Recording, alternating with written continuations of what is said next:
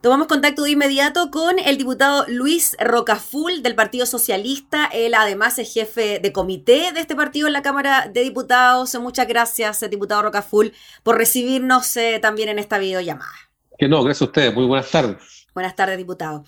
Eh, diputado, bueno, queríamos hablar primero de las medidas anunciadas por el presidente de la República, Sebastián Piñera, ayer en cadena nacional, eh, cuando da una serie de eh, indicaciones sobre lo que se viene de ahora en adelante en materia de ayuda y claro, llama la atención lo que ocurre con la distribución de dos millones y medio de canastas eh, de alimentos, eh, cuando ya hay algunos que dicen que en vez de haber gastado esos recursos y esa logística en repartir canastas familiares, quizás lo que se podría haber hecho era incrementar el monto de el ingreso familiar de emergencia. ¿Qué le parece a usted esa medida? A ver, en primer lugar, yo quiero, quiero valorar, eh, yo soy de oposición, pero quiero valorar, siempre es importante un mensaje, eh, el mensaje del presidente de la República, sobre todo en momentos tan complicados y difíciles para el país como ahora. Nos parece importante eso que, que se haga. Eh, y de las medidas, por supuesto, podemos coincidir o no coincidir. Yo creo que, que, es bienvenido el, poder entregar una canasta de víveres a las diferentes familias. Sí, la cantidad respecto a la, a, la, a la demanda creo que es poco, sin embargo, creo que es importante.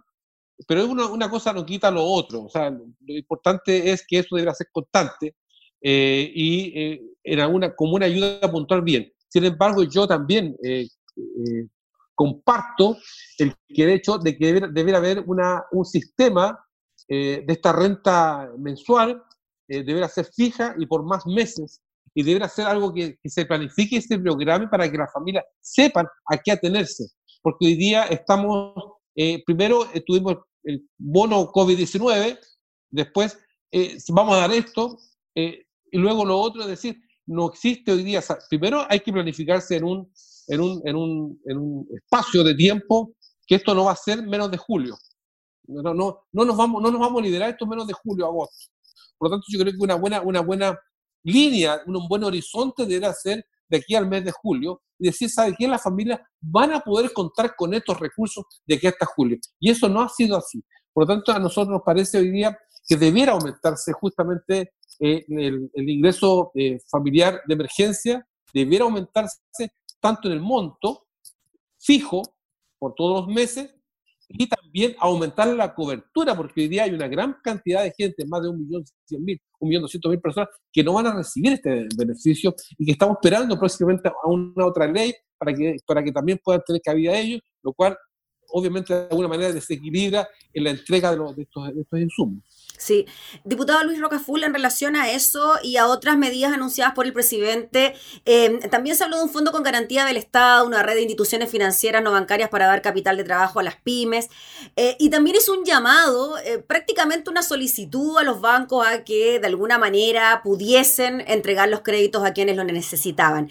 ¿Qué le pareció a usted esa solicitud, el tono también que utilizó el presidente a la hora de comunicar estas medidas, dirigirse al país y hacer este llamado a los bancos? Bueno, yo lamento que, lamento que hoy día se tenga que pedir por favor a los bancos, a la, a a banca, pedirle por favor, sabe quién tenga consideración con esto. Discúlpeme, o sea, hoy día la banca chilena eh, ha tenido eh, suculentas utilidades gracias justamente a esta estabilidad política, a este sistema político neoliberal que de alguna manera le ha dado espacio, ¿cierto? Justamente para que pueda, para que pueda tener estas, estas ganancias.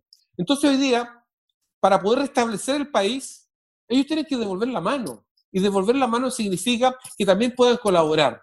Y por lo tanto, hoy día la banca no ha estado en esa posición. Porque si bien es cierto que el gobierno ha entregado recursos para, eh, en, condición de aval, hoy día eso no se ha transformado en una herramienta práctica para las pequeñas empresas.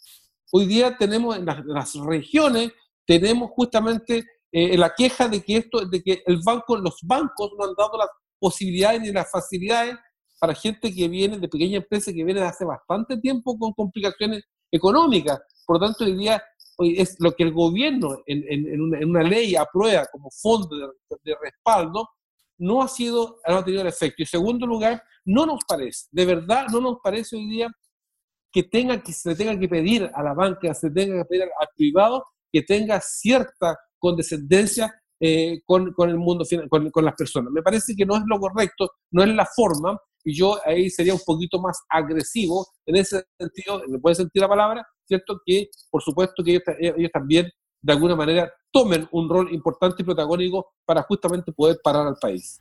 Eh, diputado eh, Luis Rocaful, eh, en su rol de jefe de comité del Partido Socialista en la Cámara, le quería preguntar por la determinación de que la bancada esté en cuarentena preventiva por lo que ocurrió en el Senado con el senador Quinteros. Em, ¿En qué va esa medida? ¿Cómo la tomaron? ¿Es así efectivamente? Si nos puede comentar sobre aquello. Sí, efectivamente. Yo creo que nosotros como parlamentarios y parlamentarias tenemos una tremenda responsabilidad frente a la ciudadanía y también tenemos que sernos, sernos parte justamente de este, de este, cuidado, de este autocuidado colectivo que tenemos que tener. Y bueno, varios de nosotros los diputados estuvimos justamente, estuvimos en el Senado el día miércoles pasado, eh, eh, puede ser un contacto mínimo, pero estuvimos. Y eso nos obliga, ¿cierto?, a tomar ciertas eh, precauciones.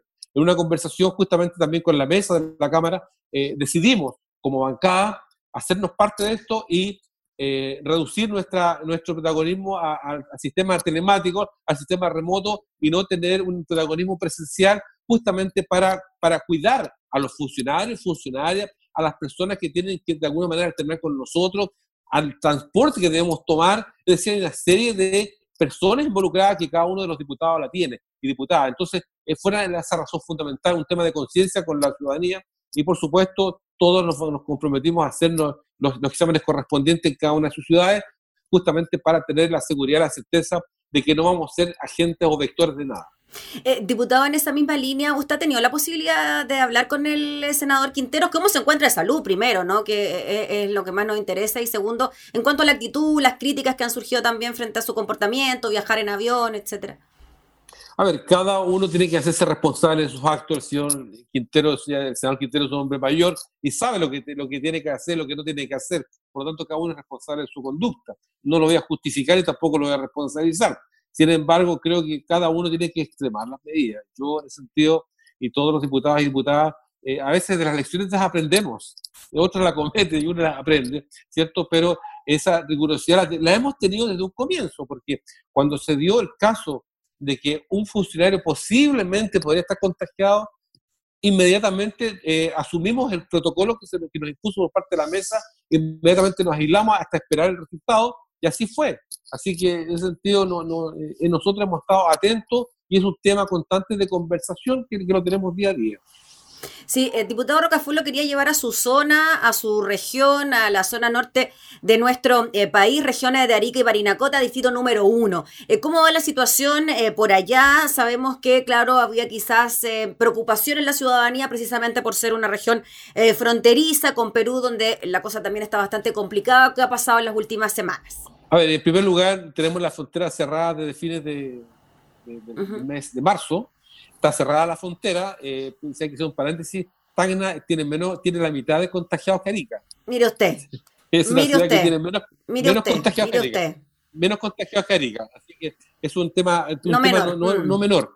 Eh, no menor. Eh, bueno, Arica es una ciudad que estuvo confinada cuatro, cuatro semanas, eh, estuvo en cuarentena, recién el día viernes pasado ya se ha liberado esta cuarentena, pero estamos muy temerosos, preocupados de que pueda haber un rebrote dado que acá hay, dos, dos cosas que se han dado. Una, que una cosa lógica que se da el desborde de la gente al culminar la cuarentena, el salir todos a comprar, a, abastecerse y que en cualquier momento puede quedar alguna cosa, eh, eh, puede volver a este tema. En segundo lugar, recordemos que nosotros por este, por este peregrinar de, de, ciudadanos peruanos en busca de la frontera, llegamos a casi mil peruanos en Arica, de los cuales 19 tuvieron el contacto, tuvieron el código positivo. Eh, personas que, que, fueron albergadas por el, por el, consulado peruano en Chile, en Arica, personas que fueron albergadas también por parte de la municipalidad, ¿cierto? Y ahí hemos estado insistiendo ante el ministro de Relaciones Exteriores a que de una vez por todas Tacna abra la frontera y deje pasar, porque nosotros estamos acá a un paso, estamos a 10 minutos de la frontera, y que abrieran la frontera para que pudieran pasar estos peruanos, los connacionales pudieran volver a su país. Porque al final Arica ha tenido, como siempre, ha tenido que hacerse cargo de este problema. Y, eso obviamente que complica. Gente que estuvo en situación de calle, peruanos que estuvieron durmiendo en la calle. Por lo tanto, eso obviamente iba en contra de todas las medidas eh, que se está, estaban tomando eh, para cuidar a la ciudadanía. Así que ese ha sido un problema, el tema del, desbordamiento, ¿cierto? Eh, nos tiene complicados y por lo tanto, y lo otro que nos complica de alguna manera es que siempre hay dos ciudades que estarían en cuarentena, y que y Antofagasta, y que eso también complica de alguna manera el abastecimiento en esta ciudad. Cerrada la frontera de Arica y también el tema que tiene que ver justamente con toda la mercadería que nosotros tenemos que recibir desde, el sur del país. Así que eh, ahí estamos preocupados, pero eh, las autoridades trabajando eh, de alguna manera para poder hacer frente a todo esto y a tomar todo y tomar, digamos, en, su magnitud completa los, los obstáculos y las cosas que tienen que facilitarse. diputado Luis Rocaful, en cuanto al trabajo legislativo, usted se mantiene en cuarentena, trabaja desde su casa durante toda esta semana, al igual que la bancada y entendemos también que muchos otros parlamentarios, ¿no? no solo el Partido Socialista. Mm. Trabajando intensamente, ya, porque ahora aprovechamos la tecnología y la verdad es que uno comienza muy, de muy temprano en la mañana. ¿Está en su casa, diputado? ¿Está, en Arica, está por allá por Arica? Eh, sí, estoy en Arica en mi casa, afortunadamente. Eh, no, estoy en, mi, hogar, eh, obviamente no, no, puedo salir ni comunicarme con nadie, pero sino a través de este sistema. Pero ha sido un trabajo intenso donde uno mantiene contacto y de repente se encuentra con dos computadores trabajando paralelamente en dos reuniones con el celular al lado, pero atento a todo, a toda la actividad en la misma, con la misma intensidad, con la misma preocupación, como si estuviéramos en el Congreso. Un poco incómodo, pero, pero hay que hacerlo. Habrá que acostumbrarse nomás a la nueva forma de trabajo. Diputado, le agradecemos enormemente por eh, recibirnos allá en su casa, por abrirnos las puertas de su casa. Saludos para sus vecinos por allá por Arica, que sea una buena semana y que, bueno, que salgamos rápido de todo esto, ¿no? esa es la idea. Muchas gracias. Gracias, diputado, que esté muy bien. Gracias a Dios. Era el diputado Luis Rocaful, el jefe de bancada del Partido Socialista, conversando entonces desde su casa allá en el distrito de Arica.